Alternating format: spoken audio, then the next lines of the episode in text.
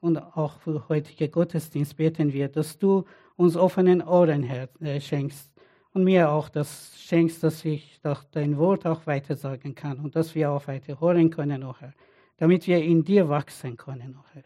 Alles zu dein Lob und Ehre geschehen soll auch die Lieder, die wir singen und Lobpreis singen, oh Herr. Wir danken dir, oh Herr, dass unsere Gemeinde in deine Hände ist. Wir loben und preisen in deinem Namen, Herr Jesus. Amen. Gut, jetzt möchten wir gemeinsam die Predigt hören. Aber was für einen Tag heute wirklich? Ist das, wir haben Gebet für Ehe und Eltern, Kindersegnung, gemeinsames Essen später und jetzt eine Predigt aus der Apostelgeschichte 2, 42 bis 47. Ich kann euch hier nur herzlich mit voller Freude begrüßen. Am Anfang muss ich sagen, ich habe alles vorgeschrieben, nicht kopiert, aber vorgeschrieben einiges und ich hoffe, dass wenn ich vorlese, auch für euch okay ist. Was wir wollen jetzt, äh, schauen wir jetzt gleich gemeinsam die Bibelstelle. Ich lese äh, aus der Genfer, äh, neue Genfer Übersetzung vor. Was das Leben der Christen prägte, waren die Lehre, in der die Apostel sie unterwiesen, ihr Zusammenhalt in gegenseitiger Liebe und Hilfsbereitschaft, das Mahl des Herrn und das Gebet. Jedermann in Jerusalem war von einer tiefen Ehrfurcht vor Gott ergriffen und durch die Apostel äh, geschahen zahlreiche Wunder und viele außergewöhnliche Dinge. Alle, die an Jesus glaubten, hielten fest zusammen und teilten alles miteinander, was sie besaßen. Sie verkauften sogar Grundstücke und äh, sonstige Besitz und verteilten die Erlös entsprechend den jeweiligen Bedürfnissen an alle, die in Not waren. Einmutig und mit großer Treue kamen sie Tag für Tag im Tempel zusammen. Außerdem trafen sie sich täglich in ihren Häusern, um miteinander zu essen und das Mahl des Herrn zu feiern. Und ihre Zusammenkünfte waren vor von überschwänglicher Freude und aufrichtigen Her äh, Herzlichkeit geprägt. Sie priesen Gott bei allem, was sie taten und standen beim ganzen Volk in hohem Ansehen. Und jeden Tag traf, äh, jeden Tag rettete der Herr weitere Menschen, so dass die Gemeinde immer größer wurde. Was für eine vorbildliche Gemeinschaft hier auf der Erde und dazu noch vor mehr als 2000 Jahren. Als persönliches Zeugnis soll ich sagen, dass diese Stelle meine erste Motivation war, mich überhaupt für, die, für das Christentum zu interessieren. Ich komme aus einer nicht religiösen Familie und bevor ich Christ wurde, hatte ich sozialistisch-marxistische Ideologie. Ich war damals auf der Suche nach der perfekten Gemeinschaft und Gesellschaft. Als ich diese Bibelstelle las, war ich überrascht. Wie konnte überhaupt so eine Gedanke, so ein Gedanke oder eine Gemeinschaft damals in der Geschichte existieren? Nach der materialistischen Geschichtslehre ist überhaupt nicht möglich. Nein, auf keinen Fall war möglich. Die Menschen damals waren noch nicht so weit entwickelt.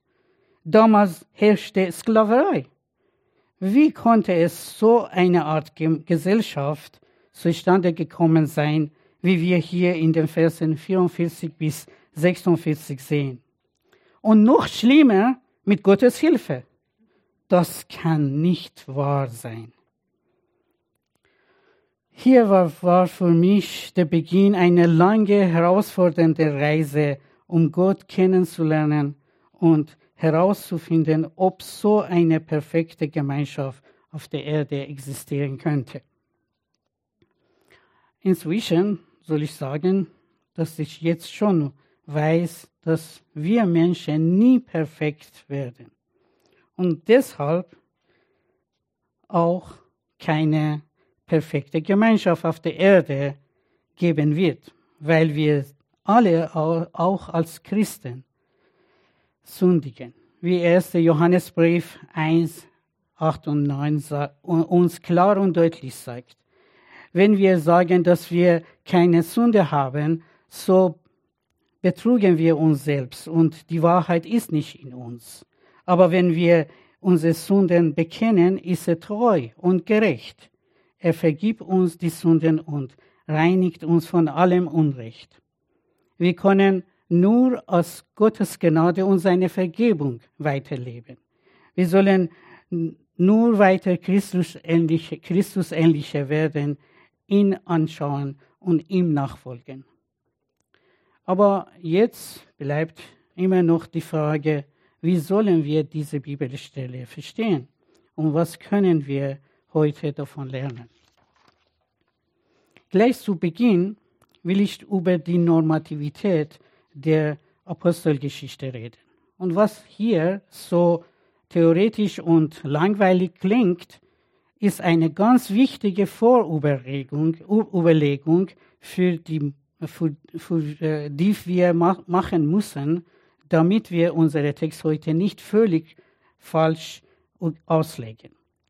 Die Apostelgeschichte beschreibt, was passiert ist, als Jesus nach der Auferstehung gen Himmel hin, äh, gefahren war, bis zu dem Zeitpunkt, äh, als das Evangelium Rom er erreichte.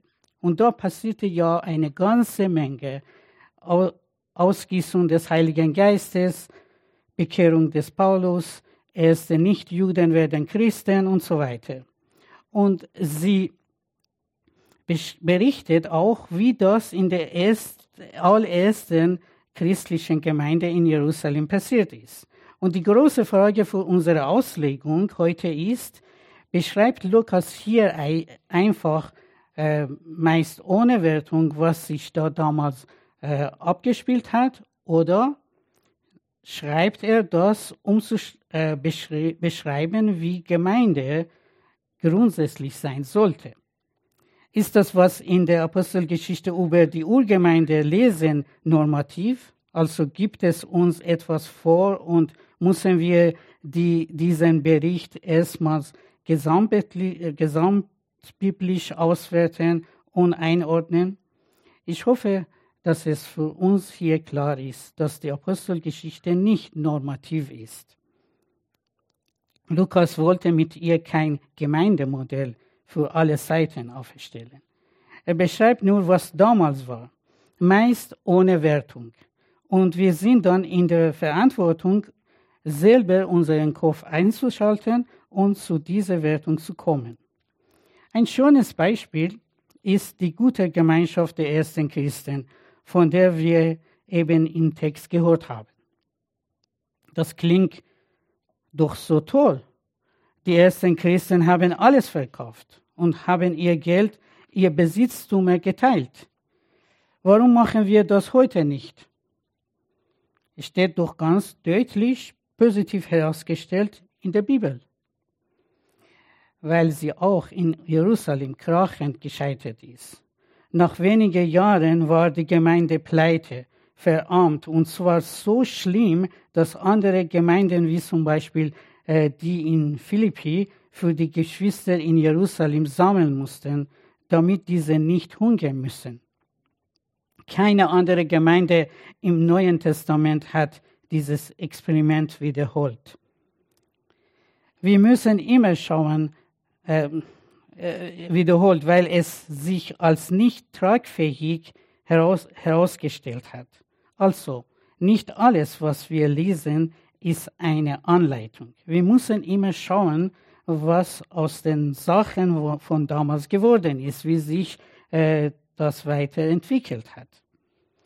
Die Gefahr ist aber, die Gefahr ist aber jetzt, dass ich alles, was mir gefällt, als normativ nehme und der Rest als zeitbedingt abtue. Auch dazu werden wir gleich nochmal kommen. Denn obwohl das alles, was da in Jerusalem passiert ist, nicht normativ ist, lohnt es sich dennoch, dass da ganz genau hinzuschauen, Das war, äh, denn das war schon eine wunderbare und äh, große Erfahrung, eine besondere Zeit, aus der sich ganz viel ableiten und lernen lässt. Und was und wie kommt, äh, kommt, jetzt in den nächsten Punkten. In Vers 42 sehen wir deutlich vier Merkmale ihrer äh, Gemeinschaftsleben. Die Lehre, in der die Apostel sie unterwiesen, ihres, äh, ihr Zusammenhalt im gegenseitigen Liebe und Hilfsbereitschaft, das Mahl des Herrn und das Gebet. Also Lehre, Gemeinschaft, Abendmahl oder Herrenmahl, Gebet wie in äh, Ungebet.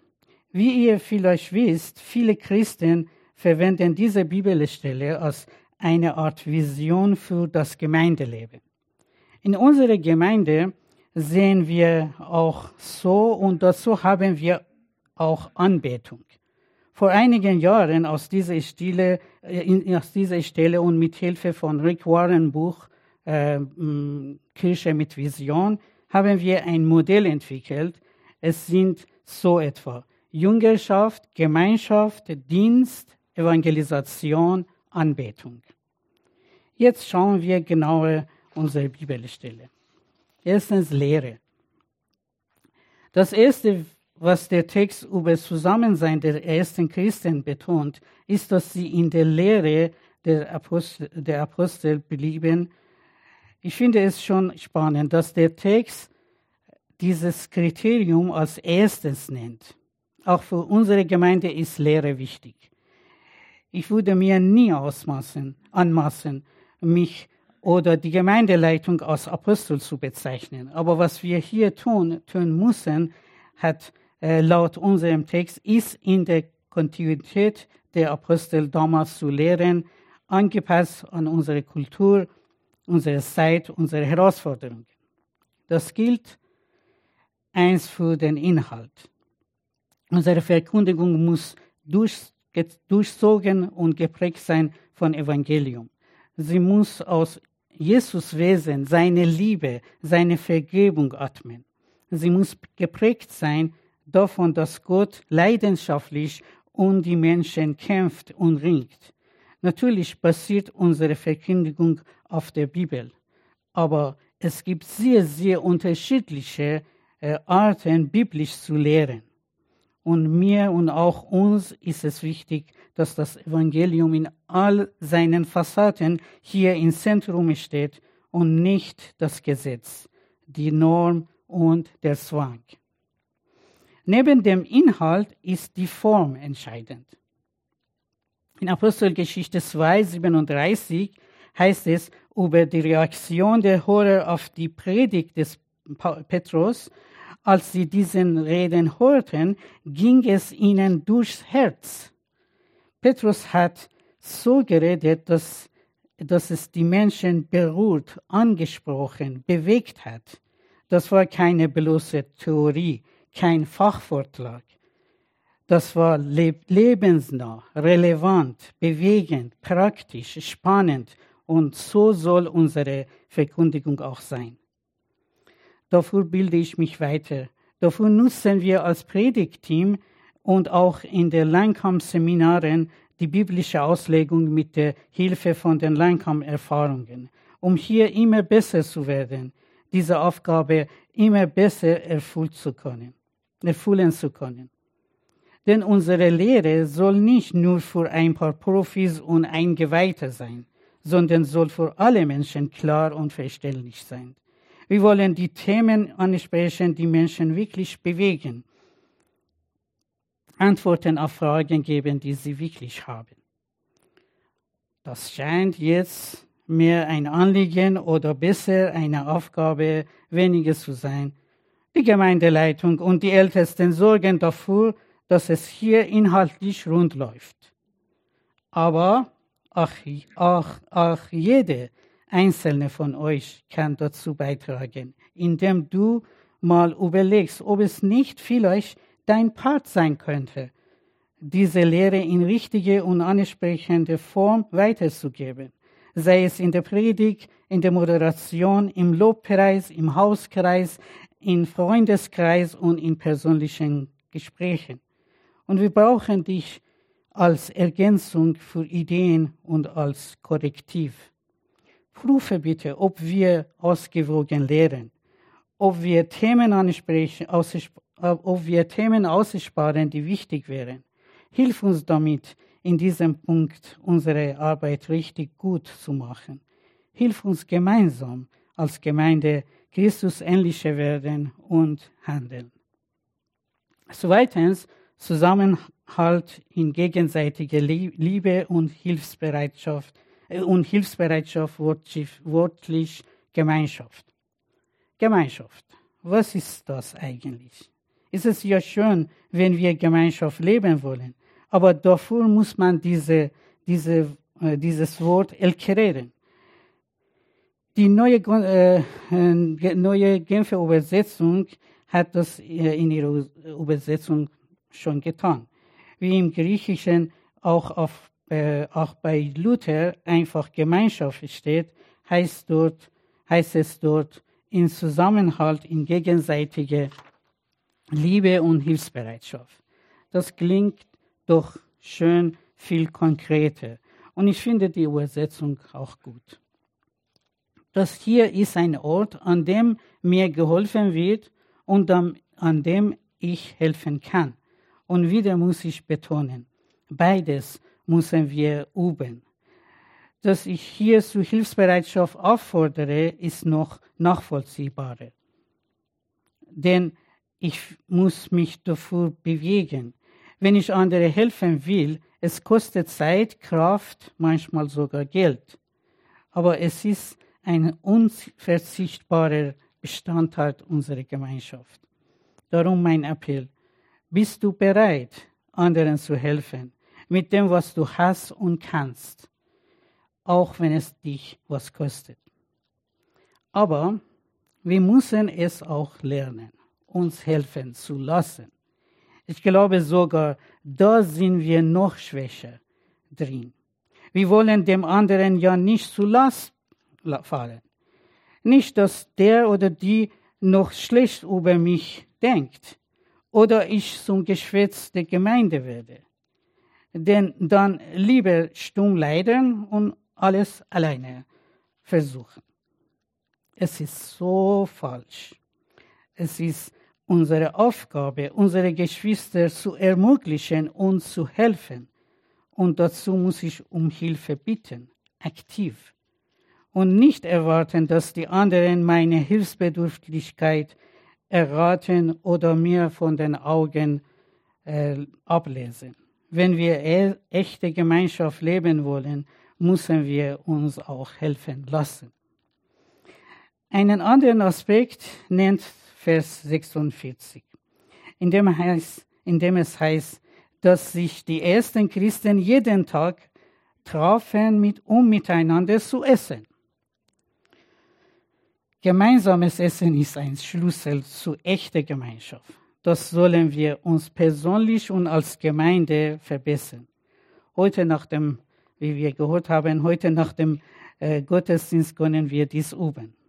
Aber auch unter der Woche und bei den verschiedenen zukünftigen Möglichkeiten, hoffentlich. Und einen letzten Aspekt dazu für heute auch aus Vers 46. Ihre Zusammenkünfte waren voll von überschwänglicher Freude und aufrichtiger Herzlichkeit geprägt. Ich würde das so zusammenfassen. Ich hoffe, mir gelingt, aber äh, so zusammenfassen. Wenn ich euch hier sehe, geht die Sonne für mich auf. Und das ist wirklich so. die Begeisterung, mit der man hier begrüßt wird, hoffe ich alle erlebt habt, die Begeisterung, die man, die, äh, die man hier äh, begrüßt wird, beeindruckt mich immer wieder aufs Neue. Gott sei Dank, dass wir dieses Willkommen-Team und haben, aber wir begrüßen uns auch sehr untereinander gut. Äh, das wirklich beeindruckt mich aufs Neue. Ich spüre euch ab, dass mein, äh, man hier nicht formell begrüßt wird, sondern vom Herzen her. Wir müssen uns das unbedingt erhalten. Unbedingt. Das ist eine der Stärken, die, die wir haben. Freust du dich auf die Leute, die du hier triffst, egal zu welchem Anlass? Dann zeige es ihnen mit einem Lächeln, einem netten Satz, mit deiner Herzlichkeit. Das können wir wie fast nichts anderes. Lass uns darum kämpfen, dass es unsere große Stärke bleibt. Drittens, das Mahl des Herrn oder Abendmahl. So, bei diesem nächsten Punkt lernt ihr meine Normativitätsfalle kennen. Bei Lehre und Gemeinschaft kann ich sagen, klar, gehört, gehört das dazu. Aber jetzt kommt eine, eine Sache, die vielleicht nicht so wichtig scheint. Meistens denken, denken, ja, das war damals so, aber heute ist das ganz anders. Aber da müssen wir vielleicht umdenken, oder? Die ersten Christen feierten jeden Tag Abendmahl. Jeden Tag schaffen wir nicht. Es gibt heute noch Gemeinden, die in jedem Gottesdienst selbstverständlich Abendmahl feiern. Wir feiern immerhin einmal im Monat. Für die Geschwister, die aus einer Frömmigkeit Prägung kommen, spielte das Abendmahl keine große Rolle. Es wird gefeiert, weil Jesus das befiehlt. Okay, dann machen wir es halt. Aber vielleicht für manche spielt auch in der Glaubenspraxis keine große Rolle. Vielleicht verstehen wir auch nicht wirklich, warum wir, äh, warum wir es feiern oder was da genau passiert. Aber ich bin immer wieder überrascht, dass Gott auch bei, äh, da bei Abendmahl zu mir redet. Eine wichtige Eigenschaft von Abendmahl ist die Betonung auf der Verkündigung von Tod und Auferstehung unseres Herrn Jesus Christus. Hier sehen wir sehr klar die Evangelisation und die und Zeugnis unseres Glaubens an ihm. Wenn wir jedes Mal Abendmahl feiern, sollen wir bewusst sein, dass wir auch in dieser Form evangelisieren und die frohe Botschaft der Vergebung durch ihn bekannt machen. Und hier im Text entdecken wir, dass das Abendmahl, in welcher Form auch immer es gefeiert wurde, ein zentraler Punkt der Zusammenkunft der ersten Christen war. Und das sollte mich, sollte uns mahnen, immer wieder zu überlegen, wie wir dieses Element gut und gewinnbringend unserem, in unserem Gemeindealltag einbauen können. Ich bin der Überzeugung, da sollen wir weiter wachsen. Lass uns, lass uns bitte im Gespräch bleiben und immer wieder darum ringen, dass das Abendmahl bei uns ein Qualitätsmerkmal unserer Gemeinde werden kann. Jetzt komme ich zu viertens, Gebet. Wir sehen in Vers 42 das Gebet als ein Kern, äh, äh, Kernkennzeichen genannt ist. Und ich, muss sagen, ich habe da ein lachendes und ein weinendes Auge, wenn ich an das Gebet in unserer Gemeinde denke. Ich weiß, dass wir hier ganz große Beter haben. Ich weiß, dass wir, dass wenn ich hier ein Gebetsanliegen weitergebe, dieses Anliegen vor Gottes Thron multipliziert wird. Ich weiß, dass zu Hause in der Gemeindeleitung an ganz vielen Orten gebetet wird. Und das ist großartig. Aber ganz nüchtern betrachtet sind wir keine Gemeinde, die Gebet oben auf der Fahne hätte, oder? Wir haben dienstags ein Gebetstreffen in der Gemeinde und halbe Stunde vor, vor jedem Gottes, äh, Gottesdienst gibt es, gibt es ein Gebetszeit. Wir haben keinen starken Gebetskreis, wenig Zweierschaften, wenig Gebetstreffen. Und das tut einigen von uns oftmals weh weil wir wirklich da noch mehr wachsen sollen. Bitte hört das auf den richtigen Ohr. Ich mache hier niemanden einen Vorwurf. Wenn, muss ich da zunächst bei mir anfangen. Aber ich möchte euch Mut machen. Mut zum gemeinsamen Gebet. Mut, Gebet wieder mehr ins Zentrum unserer Gemeinde zu holen. Denn Gebet ist Gemeinschaft. Das lernen wir hier. Wenn wir uns in kleinen oder großen Gruppen zu, äh, eins machen, wenn wir in kleinen, großen Gruppen eins machen vor Gott und beten, dann stiften wir Gemeinschaft mit ihm und untereinander. Wenn wir uns hier zum Gebet treffen, ehrlich werden, gemeinsam ringen, fliehen, dann wird sich etwas verändern. Durch das Gebet, aber auch durch die Gemeinschaft, die dabei entsteht.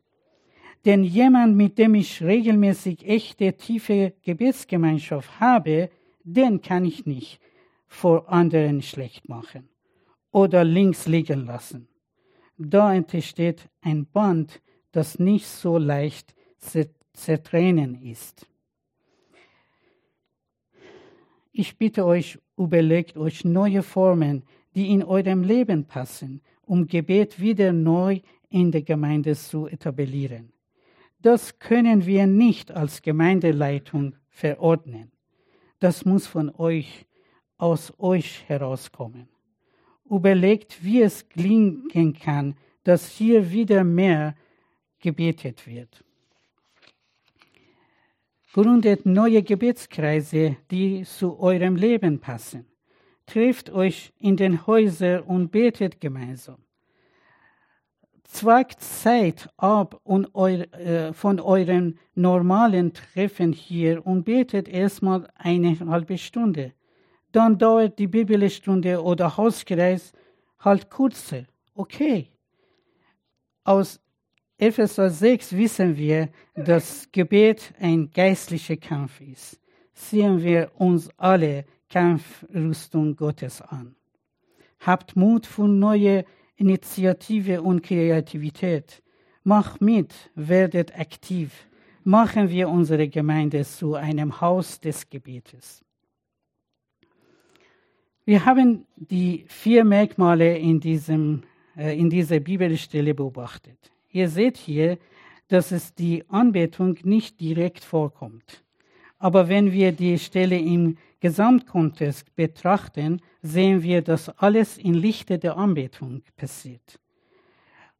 Auch Ausdrücke wie Christuszentriert, Evangeliumszentriert, Liebezentriert, Gästeorientiert, Bibelorientiert, Gabenorientiert, Evangelisation oder Jüngerschaft äh, nicht zu sehen sind. Aber die Urgemeinde war erfüllt mit Kraft des Heiligen Geistes, nachdem sie am Pfingsten gegründet und durch die Apostel geleitet wurde. Wir lesen in Versen 43 und 47 darüber, dass Gott gepriesen wurde und mächtig seine Gegenwart in Jerusalem gezeigt hat. Hier will ich kurz einige interessante Aspekte der Urgemeinde zählen, die wir als Resultate von vier Merkmalen sehen können tiefe Ehrfurcht vor Gott, Anbetung und Gottesgehorsam. Durch die Apostel geschauen zahlreiche Wunder und viele außergewöhnliche Dinge. Leitung durch den Heiligen Geist. Gläubige hielten fest zusammen und teilten alles miteinander und halfen den Bedürftigen. Opferbereitschaft, um einander zu unterstützen. Einmutigkeit, echte echte Einheit und Einigkeit, große Treue, das, das betone, betone ich, große Treue, Verbindlichkeit und Verantwortungsbewusstsein, überschwängliche Freude und aufrichtige Herzlichkeit. Und von Vers 47 sagt Zusammenfassung, ähm, sie priesen Gott bei, sie priesen Gott bei allem, was sie taten und standen beim ganzen Volk in hohem Ansehen. Und jeden Tag rettete der Herr weitere Menschen, so dass die Gemeinde immer größer wurde. In unserer Gemeinde passt, passt das Motto Christus entdecken, Menschen verbinden, Leben gestalten. Sehr gut zu dieser Stelle. Und wenn wir die fünf Bereiche von der Gemeindevision, nämlich Jüngerschaft, Gemeinschaft, Dienst, Evangelisation, Anbetung, ernst nehmen, können wir behaupten, dass Apostelgeschichte 2, 24 bis 47, äh, 42 bis 47 unsere DNA ist. Das ist unser Leitbild. Das ist es, was unsere Arbeit tragen und ausmachen soll. Wie wunderbar wäre, wenn jedes Mitglied und gerne auch jede regelmäßige Gast der Gemeinde diese Vision und Bibelstelle verinnerlicht, nennen kann und weiß, was dahinter steht und es dann auch lebt. Von ganzem Herzen, dass das der Antrieb all unseren Arbeit, äh, an all unserer Arbeit wird. Dass wir auch wie die Urgemeinde im 21. Jahrhundert so bekannt werden und unserem Herrn Jesus Christus überall bekannt machen. Beten wir, dass jeden Tag der Herr weitere Menschen rettet, so dass die Gemeinde immer größer wird. Amen. Lass uns jetzt gemeinsam mit Lieder unserem Herrn loben und preisen. Er ist würdig, gepriesen zu werden. Und wie machen wir jetzt mit Lieder? Danke.